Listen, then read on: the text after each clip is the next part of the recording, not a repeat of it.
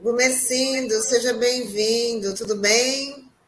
Bom dia, Tânia, bom dia, Sandro, bom dia, Douglas. Tudo bem, infelizmente, na medida do possível. Vamos dizer assim, tudo mais ou menos, né? mais ou menos bem. Tudo bom dia, Gumercindo. Mais uma vez, bom dia. Muito bom ter você aqui com a gente, né? Já fazia tempo que a gente não conversava. Bom, Gumercindo, é sempre importante a sua análise aqui para você compartilhar com a gente, com os nossos internautas. Eu já queria começar falando, é, perguntando, você na condição de professor, que análise você faz de todo esse escândalo do MEC e até que ponto a nossa educação está comprometida? Tânia e amigos, é, acho que é uma boa pergunta para a gente se fazer é para que existe o Ministério da Educação? O Ministério da Educação deveria existir, para isso ele foi criado, para cuidar da preparação das novas gerações para assumirem o, o futuro do nosso país, né? para a reprodução da nossa sociedade.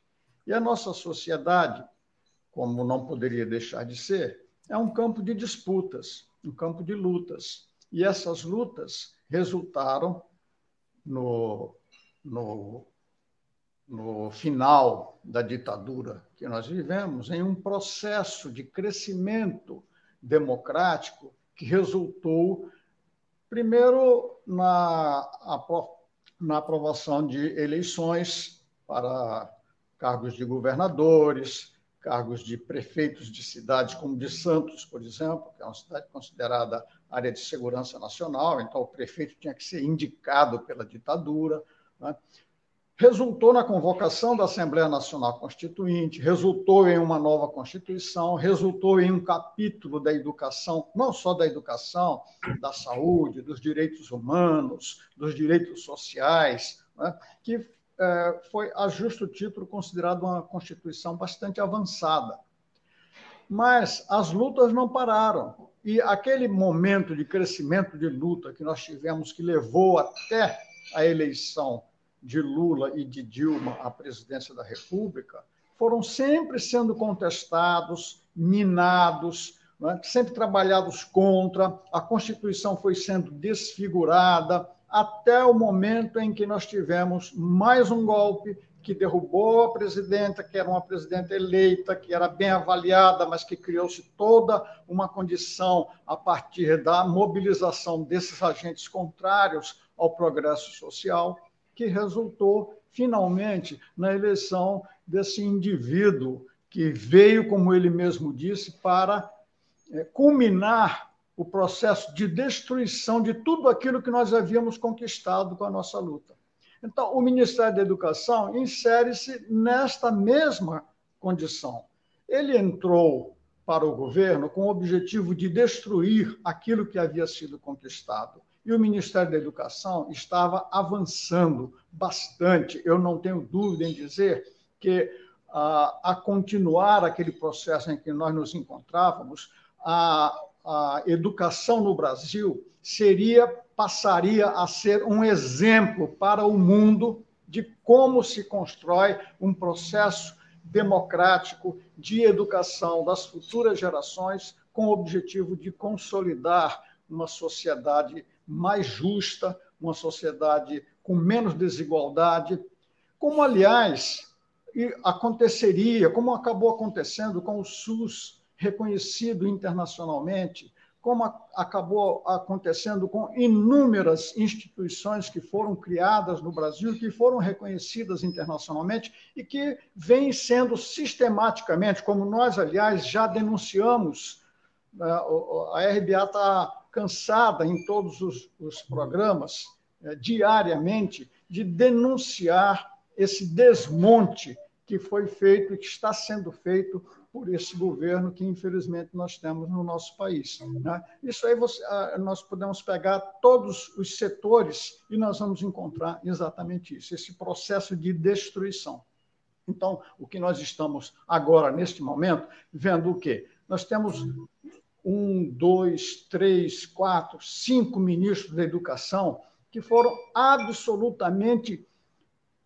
A gente não pode nem dizer que foram inúteis, porque eles foram, na verdade, úteis para o processo de desmonte, de desgaste, de acabar com aquilo que havia sido conquistado. É, um ministro que era contra a universidade, um ministro que diz que a universidade é só para poucos, um outro ministro que é, é, utiliza-se das verbas da educação para essas finalidades que nós estamos vendo aí agora, que estão sendo denunciadas, enfim foi uma utilização que não tem absolutamente nada a ver com a educação. Nós vimos o país passar por uma crise, uma verdadeira guerra contra um vírus que é, exigia muito de uma articulação educacional do nosso povo e nós vimos absolutamente nada sair do Ministério da Educação nesse sentido.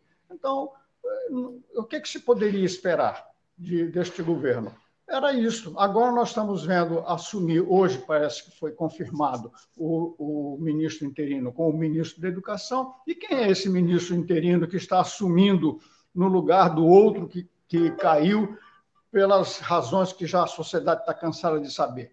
O substituto imediato dele, que era o número dois da pasta, que era absolutamente concordante e conivente com tudo que vinha sendo feito. É como a história da Petrobras você tira um presidente da Petrobras por causa da política de preços. Aí o outro que entra diz exatamente o quê? Vai manter a política de preços. Aí passam-se alguns meses, o desgaste aumenta, porque o preço da gasolina não para de subir, com a implicação que isso tem na inflação, etc, etc. Cai aquele ministro. Sobe um outro ministro. O que ele diz? Vou manter a política de preços. E que política de preços é essa? É uma política atrelada ao dólar, atrelada aos preços internacionais do petróleo, que significa, em última análise, o quê? Significa benefícios para os acionistas da Petrobras. Ainda que para dar esses benefícios aos acionistas da Petrobras, seja preciso retalhar a Petrobras e vender as partes retalhadas, já que não conseguem vender a Petrobras como um todo, para com isso aumentar os ganhos da Petrobras. Ora, veja que absurdo vende-se as partes da Petrobras para, com isso, aumentar o lucro e aumentar a retirada de lucros por parte desses acionistas eh, privados da Petrobras. Essa é a situação que nós encontramos hoje no Ministério da Educação. Agora, eu queria dizer também para vocês o seguinte, que aconteceu uma coisa muito legal nesse fim de semana, que eu, quero reportar a vocês além de tudo que aconteceu, tem uma coisa que é menor, bem menor, mas muito importante, que pode ter um desdobramento melhor ainda para a nossa cidade. Sem querer ser pretensioso, eu participei nesse fim de semana de uma reunião muito legal. Uma reunião, nós tivemos a, a satisfação de receber em casa o Douglas com a, com a Rosa e mais uma porção de outros amigos muito queridos para discutirmos justamente essas questões para discutir a situação política do país, para discutir ações que nós possamos fazer para nos engajarmos na, na, luta política que nós temos que travar, estamos travando e temos que continuar e acentuar a nossa participação. E, como não era de se estranhar, de se esperar que fosse diferente, nós chegamos a algumas conclusões, digamos assim, de princípios que norteiam a nossa ação. A primeira delas é que nós. É, é, é, quase que chover no molhado para militantes de movimentos sociais, populares, sindicais, políticos de esquerda. É que nós fazemos a luta de acordo com a nossa vontade, mas, evidentemente, de acordo com as circunstâncias. As circunstâncias quais são? Aquelas que nos impõem a, o equilíbrio de forças na sociedade de forças entre quem? Entre as classes sociais que disputam o quê? Disputam o produto do que a sociedade produz. E como nós sabemos, o produto do que a sociedade produz está altamente concentrado, exageradamente, escandalosamente concentrado nas mãos de uma mínima, de uma ínfima minoria que não se compraz com a situação de não explorar cada vez mais o nosso povo. Se a sua taxa de lucros cai, o que eles fazem aumenta a exploração do nosso povo.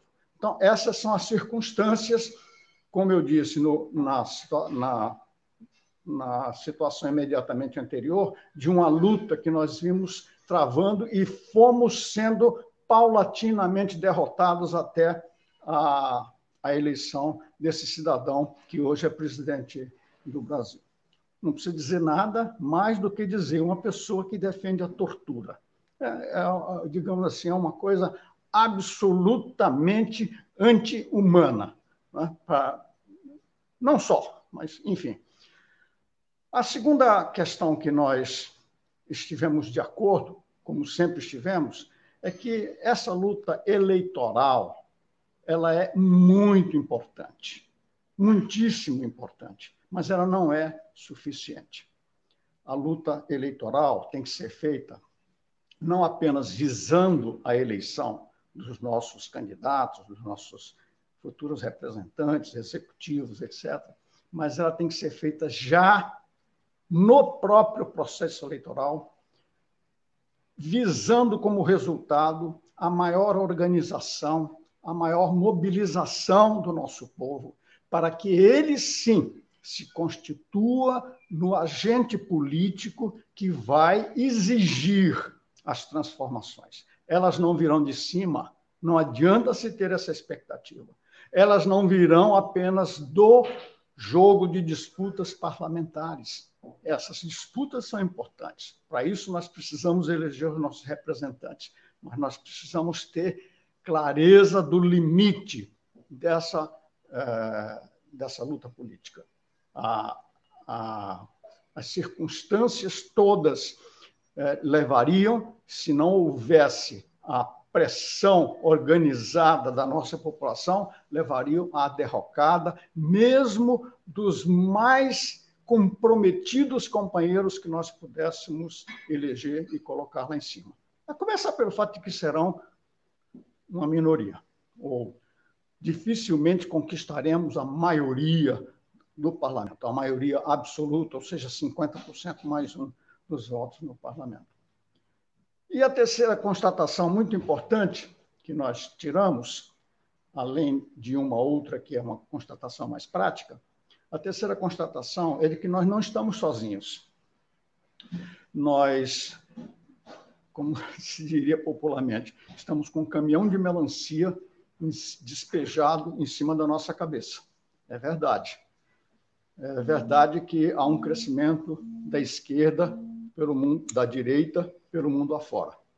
Mas é verdade também que há uma situação mundial em que sem querer entrar nos detalhes da, do que levou a esta situação, sem querer entrar na avaliação do que significa essa coisa terrível, absurda, inominável, que é a guerra, porque ela atinge a população, ela atinge as crianças, ela atinge o povo em geral, é, mas o que nós estamos vendo neste momento é que esta situação está se expondo, é de que nós estamos vendo o que muito provavelmente significará o começo, ou está significando o começo de uma nova era, que é uma era de ainda apenas, e não é muito pouca coisa, da contestação de um poder único, imperial, que domina o mundo.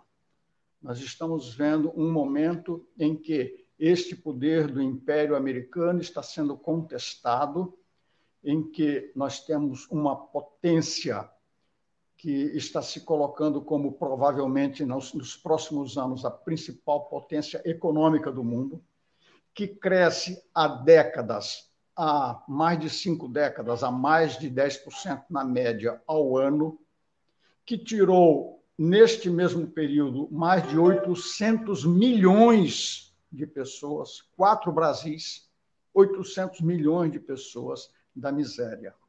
Então, nós estamos. E que, além de tudo, hoje é onde se está colocando a fronteira do conhecimento tecnológico, que aumenta a capacidade de produzir e de produzir bens para melhorar as condições de vida da população.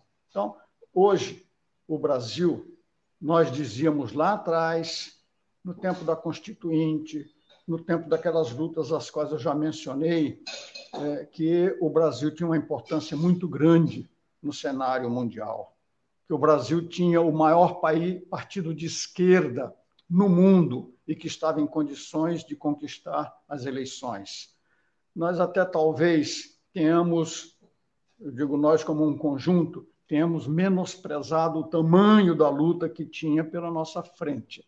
Mas a verdade é que nós estávamos todos muito entusiasmados, muito entusiasmados com o potencial do Brasil no mundo que, de certa maneira, se expressou durante os nossos governos. Mas, por causa do que aconteceu depois do golpe, nós passamos por um período quase que de depressão. Um período em que as pessoas, não é raro a gente ouvir dizer que não tem jeito, que não adianta nada, que por tudo que a gente faça, continua do mesmo jeito. Esta situação de, de embotamento que aconteceu, nós precisamos enfrentar. E esta campanha deste ano é um excelente momento para nós enfrentarmos essa situação, atingindo a situação de é, lutar dentro das circunstâncias em que nós nos encontramos, mas de derrotar esse inimigo que é, a, digamos assim, a pedra que está colocada no meio do caminho da sociedade brasileira, entendendo a necessidade de mobilização do nosso povo antes, durante e depois do processo eleitoral, e sabendo que nós não estamos sós, que os, os nossos parceiros mundiais estão esperando a volta do Brasil. E o Brasil está voltando, o Brasil vai voltar, o Brasil vai assumir de novo o papel que lhe cabe no cenário internacional, a começar pelos BRICS, a começar pela reorganização das, das instituições financeiras que atendam às necessidades dos países, vamos chamar assim, do Grande Sul do, do hemisfério terrestre. Bem, desculpe se eu estou sendo muito longo, mas eu quero falar ainda da quarta coisa muito importante que aconteceu na nossa discussão. É que nós chegamos à conclusão de que aquela conversa que nós tivemos aqui tem que se espalhar e que nós saímos daqui todos com o compromisso de fazermos reuniões como essa que nós fizemos, em que nós discutimos a possibilidade da candidatura do nosso companheiro Douglas a, a concorrer nas próximas eleições, é, que nós devemos fazer essas discussões com todas as pessoas do nosso conhecimento. Como fazer isso? Chamando uma reunião em casa, chamando uma reunião no bairro, uma reunião dos amigos, uma reunião da família. O Douglas já manifestou a sua disposição de arregaçar as mangas e de não ter nenhuma dificuldade que não possa ser superada para ir a esses locais fazer essas reuniões os companheiros que estavam aqui, todos, eu inclusive, me coloquei na mesma situação, na mesma disposição de irmos atrás de todas as pessoas que nós pudermos ir atrás, para mostrar que não é só uma articulação lá em cima que é necessária para ganhar as eleições, é necessário também e fundamentalmente a articulação aqui embaixo. Era essa a o depoimento que eu queria dar para os companheiros e amigos, para mostrar o quanto que nós temos pela frente, mas o entusiasmo com que nós vamos enfrentar o que nós temos pela frente. Gomercindo, bom dia, uma satisfação receber você aqui novamente na RDA. E eu até queria pegar um gancho com isso que você falou sobre essa questão das eleições para o parlamento e também é, pegar a primeira frase aqui da tua entrevista foi justamente dizendo que o Ministério da Educação foi criado para preparar as novas gerações do país. Você fez um panorama é, muito bom do que aconteceu, do desastre que foi o MEC. Foram cinco ministros. A gente teve até o caso de um ministro que fraudou o currículo, né? Enfim, é, acabou nem sendo nomeado de fato, né? Mas eu queria que você falasse um pouco como é que você vê é a atuação dos parlamentares em defesa da educação. Você que foi sempre muito forte, muito militante nessa área, é, como é que você vê o atual parlamento uh, na fiscalização das ações do MEC, da educação aqui do nosso país? Deixou muito a desejar? Ah, eu acho que sim, viu, Sandro? Eu acho que este parlamento que nós temos hoje é um parlamento muito, digamos assim, comprometido com interesses que estão longe dos interesses das nossas crianças, das nossas famílias. Nós temos é, é, ministro da Família que é contra a família. Nós temos ministro da Cultura que é contra a cultura. Nós temos é, dirigente da Casa dos Interesses Africanos que é contra os africanos. Nós temos e e no, no Congresso não é muito diferente. Nós vemos que lá no Congresso nós temos é, a romaria dos lobistas que estão interessados em se utilizar daquele recurso do chamado orçamento secreto, né, que utiliza verbas do FNDE. FNDE é o Fundo Nacional de Desenvolvimento do Ensino, da Educação, que é quem executa os gastos do MEC. E você sabe que o MEC, por conta da nossa luta, é detentor de um dos maiores orçamentos do país. Não só o MEC, como também as secretarias estaduais de educação e as prefeituras, as secretarias municipais de educação.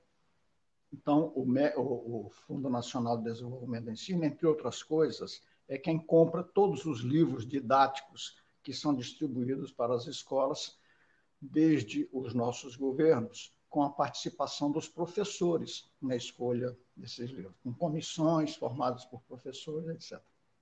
Claro que tudo isso foi substituído.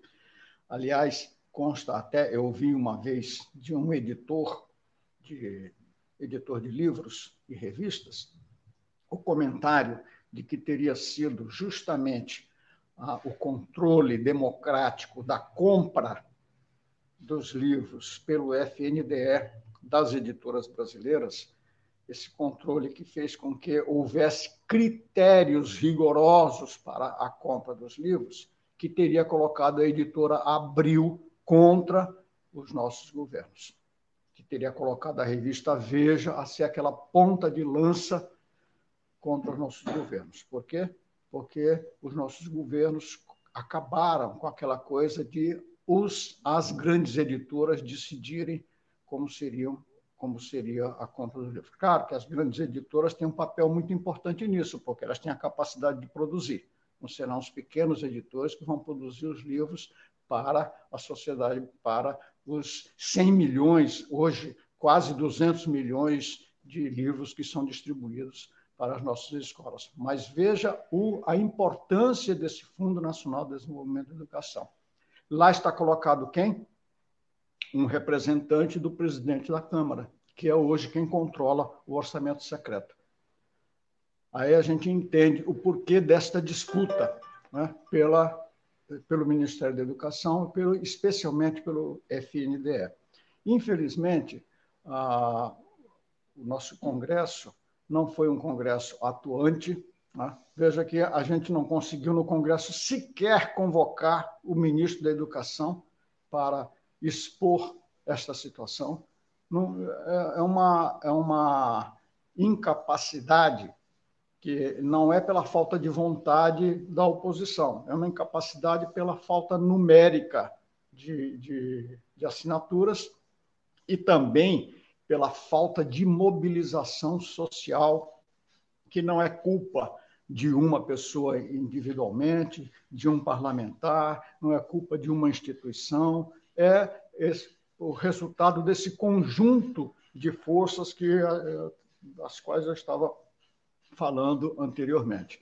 Então, eu acho que é, é muito importante, sim, que a gente eleja parlamentares e, ao eleger parlamentares, eleger parlamentares que nós saibamos de antemão que vão nos ajudar no processo de mobilização e organização para pressionar essas instituições. Porque, se não for assim, nós vamos ficar sempre simplesmente fazendo discursos parlamentares, como é da, da prática parlamentar mesmo, né? tradicional, e a, a, nossa ação vai ser muito infrutífera. Então, é preciso, sim, que a gente. É, daí a, essa necessidade de fazer do processo eleitoral já um processo organizativo, mobilizatório, com esse objetivo. Isso tanto lá em Brasília quanto aqui em São Paulo, na Assembleia Legislativa. É, Gumercindo, bom dia é, novamente, bem, bem-vindo e Obrigado. queria também registrar aqui né, a minha satisfação de ter participado desse encontro na, no último final de semana, que foi é, muito produtivo e, e, de certa maneira, motivador para todos nós. É, Mercindo, você falou ao longo da sua exposição de uma contradição que chama muita atenção, que é o fato de que os adversários da pauta são colocados para comandar a pauta. E você foi exemplificando, né? Ministério da Educação, Ministério do Meio Ambiente, a Fundação Palmares, é, enfim, todos esses órgãos e muitos outros são ocupados por pessoas, por agentes, por grupos que estão ali para destruir aquela, aquela pauta para qual esses órgãos foram criados a exemplo, inclusive, do MEC. O Mercino, isso é um método? Isso é pensado? É, na tua experiência, larga experiência em militância política, de líder né, sindical também, depois parlamentar, constituinte, etc., e ter acompanhado como funcionam essas instituições, no embate por dentro, você acha que isso é um, é um método? Isso, isso é pensado, Mercino? Que que você, como você avalia isso? Ah, com certeza, Douglas, com certeza. Você pode. Eu, é uma coisa que eu, inclusive, me, me procuro sempre cuidado com as palavras, para não dizer, por exemplo, que este governo está errando. Ele não está errando. Ele está seguindo o seu plano.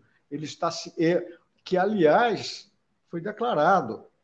Ele durante, durante, antes da campanha e nas primeiras etapas de governo e posteriormente também, a menos quando ele foi, começou a, a sentir a necessidade de participar do embate político, incluindo o Congresso, mas ele sempre declarou aquilo que ele ia fazer.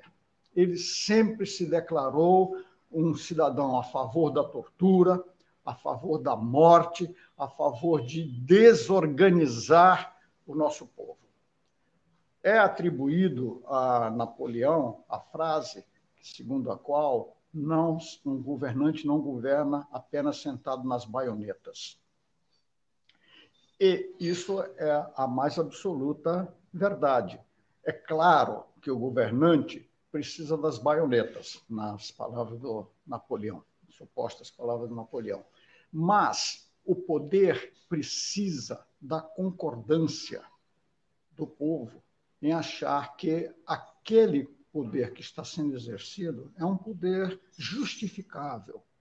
Então, a, a classe dominante precisa construir é, projetos, planos de governo que incluam a comunicação social, que incluam a necessidade de convencer o povo de que a situação é daquele jeito, porque é justo que ela seja daquele jeito. A situação que eu estou falando é qual? A situação de exploração e de opressão. Ela é justa. Para, para que o povo introjete isso, é necessário que os órgãos de criação do conhecimento estejam à disposição, a serviço desses interesses. Então, são as ciências. É, é, engraçado isso, que nós nos vimos agora, por causa da pandemia e por causa do negacionismo, nós nos vimos sempre obrigados a defender as conquistas científicas. Né? a vacina, por exemplo, ou as orientações dos epidemiologistas, por exemplo. Mas nós não devemos jamais nos esquecer de que a ciência também é financiada, que a ciência, a ciência também é comprometida, que os, as grandes empresas, sejam elas as empresas farmacêuticas, as empresas de transporte, as empresas petrolíferas, as empresas, das, os grandes fabricantes de alimentos que estão enlatados, empacotados nos supermercados, que são desnutritivos, ou remédios que fazem mal, ou meios de transporte que não cumprem com a sua função específica de melhorar a locomoção da população. Enfim, tudo isso é produto de muito estudo, de muito estudo financiado pelo capital, para mostrar para a população que isto é o correto, que isto é o certo. Esse, esse produto científico é transformado posteriormente em é, meios de popularização do conhecimento científico através da imprensa, através dos grandes meios de comunicação, que vão criando uma verdade que faz o povo aceitar aquilo como uma como quase como se fosse uma coisa natural. É da natureza da humanidade ser assim. Então nós vamos nos conformar de que deva realmente ser assim. Ocorre que chega um momento, porque os meios de comunicação também são um espaço de luta. Ali também nós temos pessoas que lutam é, em condições extremamente precárias, mas lutam contra o interesse do capital. Ali também nós vamos encontrar jornalistas, como na universidade nós vamos encontrar cientistas, como em todos os espaços nós vamos encontrar pessoas dispostas a lutar contra esta imposição de conhecimento desta maneira. E isto é muito importante para a, digamos assim, o funcionamento, essas válvulas de escape são muito importantes. E quando isso não. E, então, as, as grandes empresas de comunicação também sentem a necessidade disso, de ter jornalistas, por exemplo, nós temos na Folha de São Paulo um Gênio de Freitas, que é absolutamente contra a linha editorial da Folha de São Paulo, mas ele é admitido na Folha de São Paulo, inclusive nos órgãos de decisão editorial. Por quê? Porque ele, ele dá um tom, um ar de credibilidade que torna necessária a sua presença em um organismo, em uma instituição como a Folha de São Paulo. Só que a presença dele ali acaba também servindo para é, que ele expresse os seus pontos de vista, a sua opinião, a sua crítica sempre arguta, a sua crítica sempre é, importante e que acaba também formando opinião. Então, os meios de comunicação têm que conviver com essa contradição também. Então, nós sabemos, por exemplo, há inúmeros jornalistas que nós conhecemos na tela da, do noticiário e nós os vemos de uma determinada maneira. Mas quando eles têm oportunidade de falar fora daquela tela daquele noticiário, nós descobrimos uma outra pessoa, com uma capacidade crítica, com a capacidade de, de avaliação da situação. Essa pessoa é a mesma, só que ali, naquele local, ela tem que, de certa maneira, censurar o seu pensamento. Mas, evidentemente, acabam também exercendo algum tipo de influência. Então, isso é muito importante para o funcionamento, para a reprodução do próprio capital. Por isso que a ditadura é sempre o último recurso do capital, mas é um recurso. Em outras palavras, se não puder impor o seu domínio, o seu poder pelas vias pacíficas, procurará sempre as vias da violência. É por isso que aconteceu. Veja o caso do João Goulart. Eu estava conversando há poucos dias atrás com um amigo muito querido que dizia que o João Goulart foi deposto porque ele estava muito impopular. Que os, os militares depuseram o João Goulart porque ele não conseguia mais governar da sua impopularidade. Mas é engraçado que a, o IBOP, que já existia naquele tempo, fez uma pesquisa de opinião justamente às vésperas do golpe, e essa pesquisa constatou a elevadíssima popularidade do João Goulart. e que ele fatalmente seria eleito presidente da República novamente nas, nas eleições que viriam logo a seguir. Essa pesquisa, evidentemente, como aconteceu logo antes do golpe, e logo em seguida veio o golpe, essa pesquisa ficou escondida durante décadas. Só agora, com a abertura de arquivos, é, é que ela começa a. Aliás, agora não, já faz, já faz acho que quase que uns 10 anos que essa pesquisa veio à tona. O que veio agora foram, foram aquelas falas dos, dos generais e almirantes ministros do, do Tribunal Militar reconhecendo a existência da tortura, que é uma coisa que sempre se falava que não, isso é a esquerda que fala, isso é não sei o quê. E, e na, então, a, a, o poder do capital ele se exerce de preferência da forma, vamos dizer assim, pacífica, democrática, como é a democracia fajuta, corrupta, que existe em todos os países da, da sociedade ocidental. Os Estados Unidos na frente de todos. O Brasil nem se fala. Todos os países da América Latina. A nossa democracia é uma democracia corrupta, é uma democracia que exige a corrupção, é uma democracia que favorece a compra dos votos. Seja ele, seja esse voto o voto unitário de cada cidadão, seja o voto do vereador, seja o voto do deputado estadual, seja o voto do deputado federal. Então, essa é a nossa democracia. É assim que o capital quer exercer o seu poder, a sua força. Mas se ele, mesmo assim, não conseguir, como foi o exemplo que eu acabei de dar do João Goulart, que tinha as suas reformas de base altamente populares, muito bem aceitas pela população, ah, o uso da força não está é, proibido. Vamos usar a força para conter esse povo. E a primeira coisa que vão fazer o que é? Censura. Segunda coisa, proibir a organização e mobilização. Terceira coisa, prender todos aqueles que sejam ameaça porque não queiram, não queiram se submeter nem à censura e nem à proibição de organização para combater o regime. Eu acho que é mais ou menos, não sei se conseguir responder a tua indagação, Douglas. Você conhece esse é. assunto muito melhor do que eu até. Conseguiu sim, claro. É sempre muito Obrigado. bom te ouvir, Gumercindo. Então, a gente fala agora, já que a gente já está aqui na, no nosso horário avançado, a gente fala um até breve, te esperamos aqui em outra oportunidade, é muito bom você compartilhar toda essa análise com a gente, com os nossos internautas, é super importante. E queria agradecer a sua disponibilidade, a sua participação aqui no Manhã RBA Litoral desta segunda-feira e desejar um bom dia, uma ótima semana. Bom dia, muito obrigado. Obrigado a você, Tânia, ao Sandro, ao Douglas. E fico aqui mais uma vez o convite.